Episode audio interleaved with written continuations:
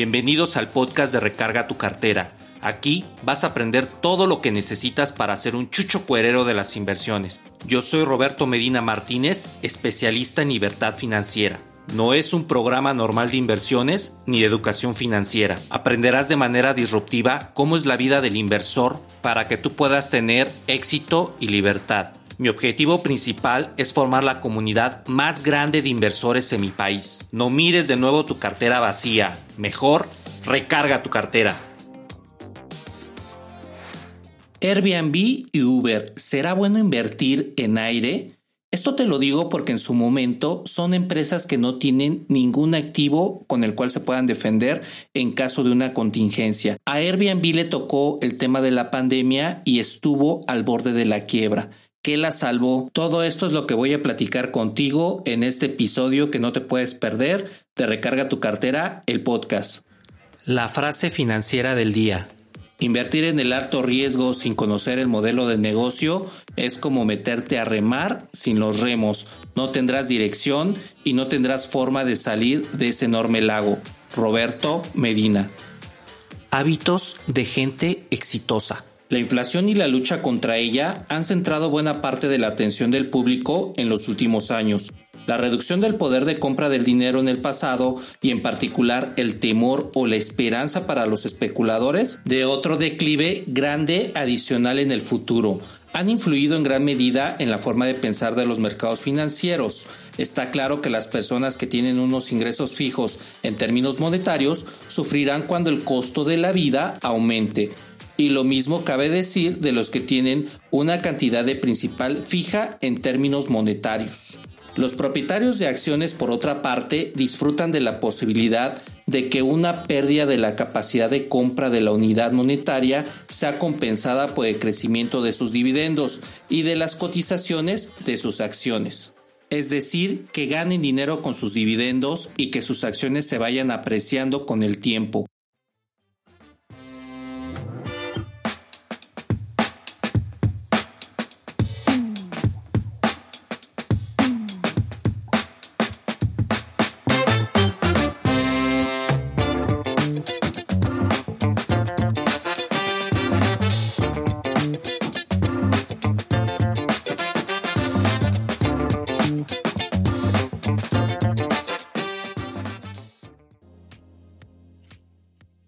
Hola, mis chuchos cuereros de las inversiones. Bienvenidos al podcast número 55 titulado Airbnb y Uber. ¿Será bueno invertir en aire? Indudablemente es un tema de moda el invertir en empresas que tienen tendencia o son relativamente nuevas en la bolsa de valores, como lo es Airbnb, que salió a la bolsa el pasado diciembre del 2020.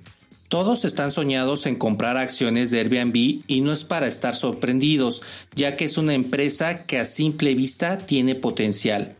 ¿Qué me dirías si te comento que esta empresa es como antes por ahí en los años 50 cuando un esposo se moría y dejaba viuda a la esposa, sin dinero ni bienes, pero con un buen apellido? Pero antes, si nos estás escuchando de Apple Podcast, regálanos una review la cual nos ayuda bastante con el programa. Ponle cinco estrellitas, regálame tus comentarios, qué piensas del podcast, de qué quieres aprender a invertir, cuál es el tema que más te gustaría que nosotros pudiéramos hablar en este programa, todos los comentarios que nos puedas hacer llegar para mejorar día con día. Recuerda que esto nos ayuda bastante. También recuerda que nos puedes encontrar en todas las redes sociales, tanto en Twitter, Instagram, YouTube, en el blog recargatucartera.com, en donde encontrarás los mejores artículos para aprender a invertir en la bolsa de valores sin fintech de manera holística y disruptiva. Búscame en todas las redes sociales como Recarga tu cartera. Este podcast lo puedes escuchar en cualquier plataforma. Estamos en todas: Apple Podcast, Spreaker, TuneIn, Castbox, Radio Public,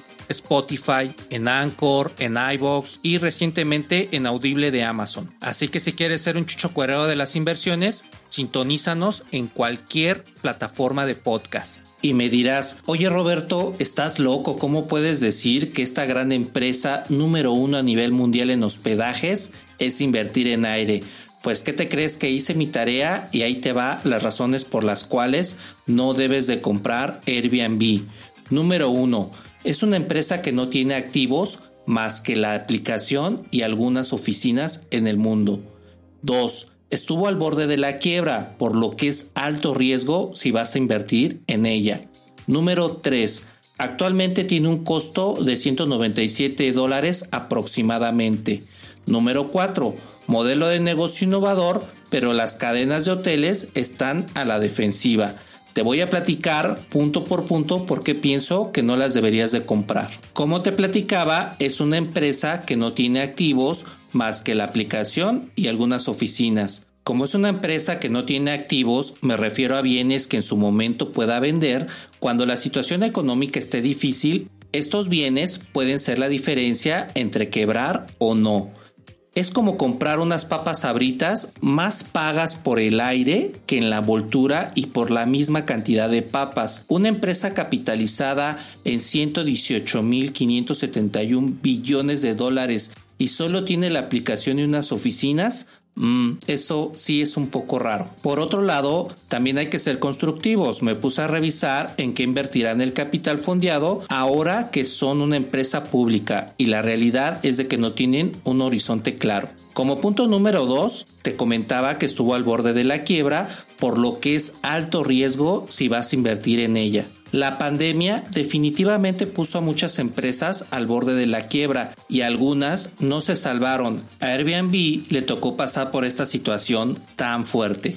Debido a que la economía global en muchos lados paró, por ende impactó al turismo y el modelo de negocio de la empresa. Sin embargo, una regla de oro que debes de saber como inversionista y dominar perfectamente es que cuando una empresa está al borde de la quiebra, es por los malos manejos que tienen los directivos, es decir, que no están manejando bien el crecimiento de la empresa o está adquiriendo mucha deuda o se está fusionando con otros modelos o simplemente no están haciendo nada con los recursos que está adoptando de la bolsa de valores. Es por ello que una empresa que ha estado al borde de la quiebra pues es un mal augurio para tus inversiones. El modelo de ingresos de Airbnb funciona en los anuncios y en las estancias. Airbnb ofrece una plataforma donde se realizan estos anuncios y las reservaciones. Desde luego en esta parte es donde Airbnb gana. Los ingresos de Airbnb provienen de dos fuentes principales. Pero antes, vámonos con un anuncio de nuestro patrocinador del podcast.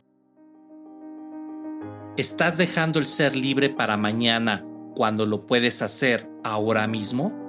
En mis talleres de inversiones te enseño de cero a invertir en un mes, donde aprenderás el mundo de las inversiones de una manera fácil y rápida. Comparto contigo todo el conocimiento adquirido en 5 años de inversor para que tú no pierdas tu dinero y empieces a moverte rápido en el mundo de las inversiones. Ya no procrastines más, acércate a los talleres de recarga tu cartera. Comisión de los anfitriones. Cada vez que alguien elige la propiedad de un anfitrión y hace el pago, Airbnb se lleva el 10% del importe del pago en concepto de comisión. Este es uno de los componentes de estructura de las tarifas de Airbnb. La tarifa de transacción de los viajeros es otra forma en la que gana dinero. Cuando los viajeros realizan el pago de su estancia, se les cobra un cargo de 3% por la transacción. Esta cantidad se suma a los ingresos de Airbnb. Por otro lado, como punto número 3, actualmente tiene un costo de 197 dólares. Y honestamente, 197 dólares en una empresa que no tiene activos más que una plataforma y alguna que otra oficina es algo que a mí me causa muchísimo ruido al momento de invertir. Dado que es una empresa como te platicaba que no tiene activos y que cuesta esta cantidad, es inminente que va a tener mucha fluctuación Benjamin Graham, el padre del fundamentalismo, comentaba que cuando una IPO, que es cuando una empresa sale al mercado por primera vez, es decir, se hace pública, es para la gente, y cito la palabra que coloca en su libro El inversionista inteligente, idiota. Desde luego la mejor forma de comprar acciones de empresas es con análisis fundamental y esto te lo enseño en los talleres de inversiones de recarga tu cartera. El comprar acciones en máximos históricos es de novatos y puede hacer que cuando el precio de la acción o título se acomode pierdas dinero. Ejemplo, ahorita como te platiqué, la acción está en 197 dólares y cuando deje de ser del interés porque es nueva, o algunos inversores que ya entraron estén vendiendo, este costo va a bajar, supongamos a 80 dólares. Si la compraste en 197 y bajó a 80 dólares, la acción se deprecia y si la vendes, perderás dinero. Los gurús te comentarán que esperes a que se recupere, pero esto es vaticinar o especular que va a pasar algo en el mercado que no estamos seguros. Así que mucha suerte. Como punto número 4 es un modelo de negocio innovador, pero las cadenas de hoteles ya están a la defensiva. Sin duda, cuando nació esta empresa dejó un aprendizaje a las cadenas de hoteles en el mundo. Hizo un océano azul. Este es cuando encuentras modelos innovadores que te sacan de la alta competitividad. Un ejemplo de océano azul que te quiero platicar del libro La estrategia del océano azul es el siguiente.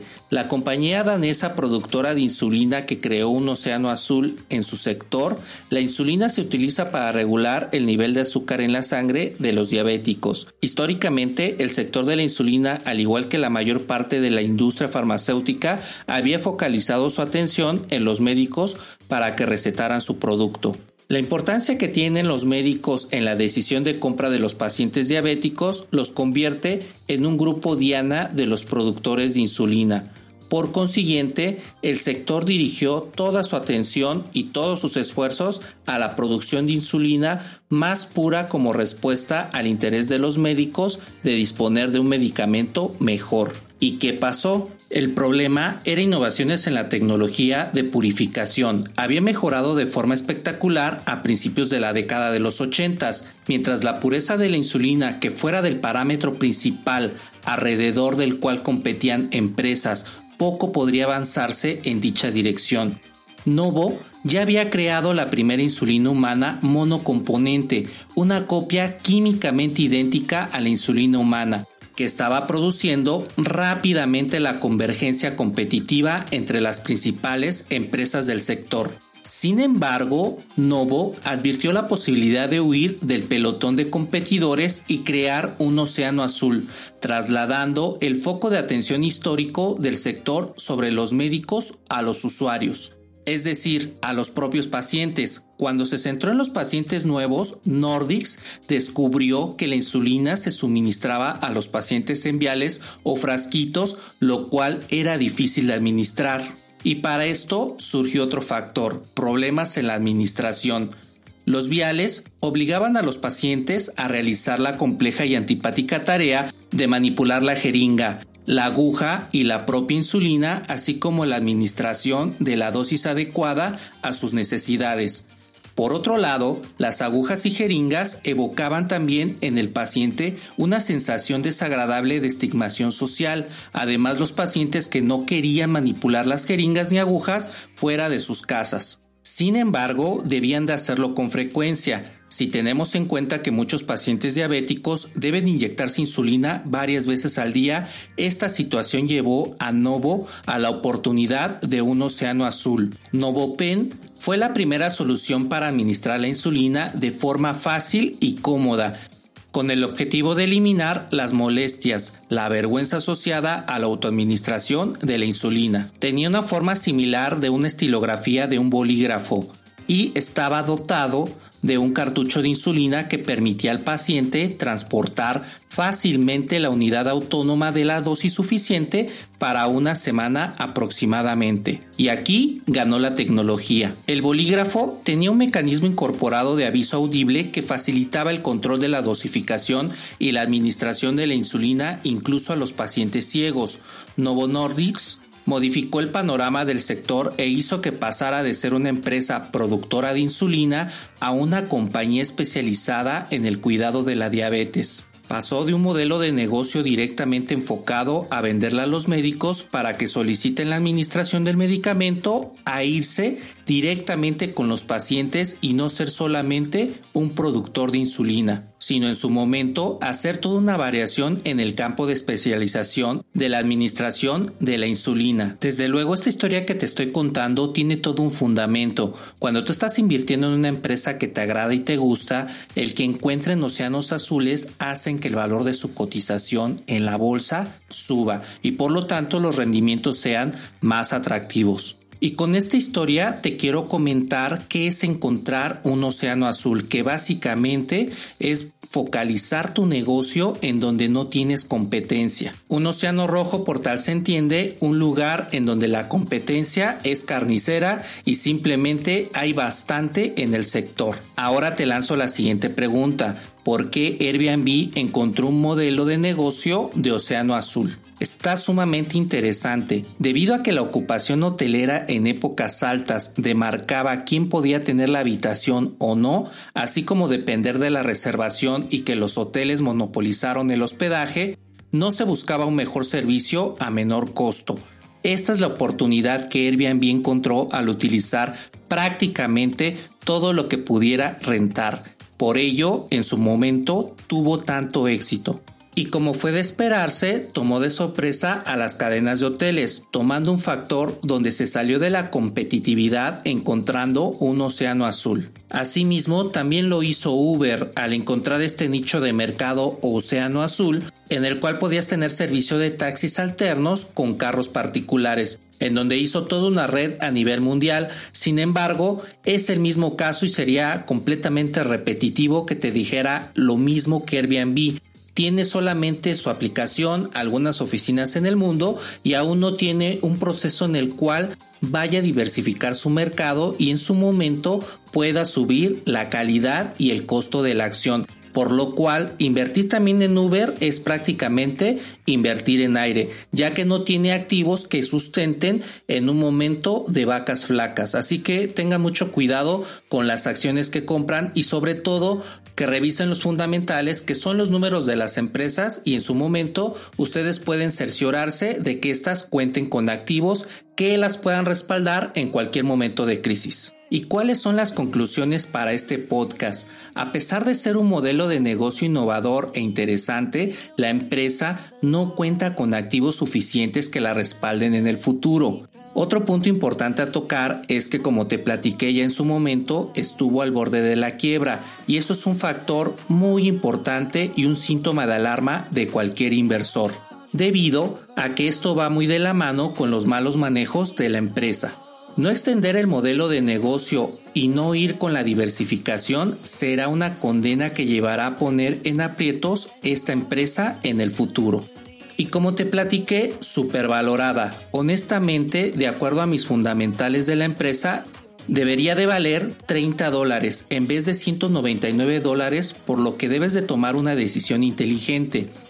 Invertir en máximos históricos no es recomendable por mí ni por cualquier inversor que sepa hacerlo. Por lo que si a pesar de lo que te estoy platicando en este podcast, quieres comprar la empresa, es mejor que esperes un ajuste del mercado, es decir, que baje su precio y la puedas comprar a un precio más castigado. Es decir, lo que siempre te he platicado en nuestros podcasts, comprar barato. Espero que toda esta información te haya sido de mucho valor y recuerda comprar siempre empresas que tengan activos para sustentar cualquier caída en el mercado que pueda afectar directamente al borde de la quiebra o a la misma quiebra como nos pasó con la pasada pandemia.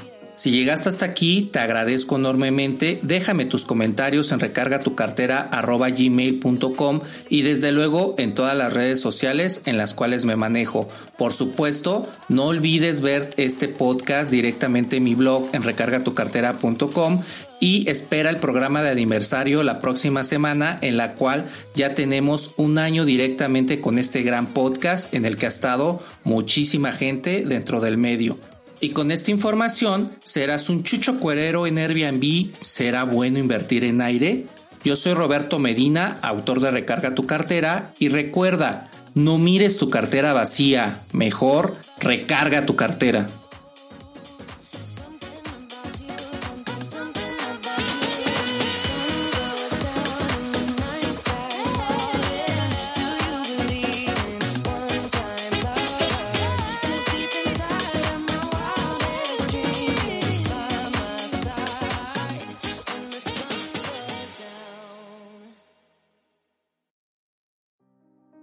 Si quieres ser un chucho cuerero de las inversiones, compra mi último libro Recarga tu cartera, en donde te doy los pilares para que tú puedas tener unas inversiones sanas.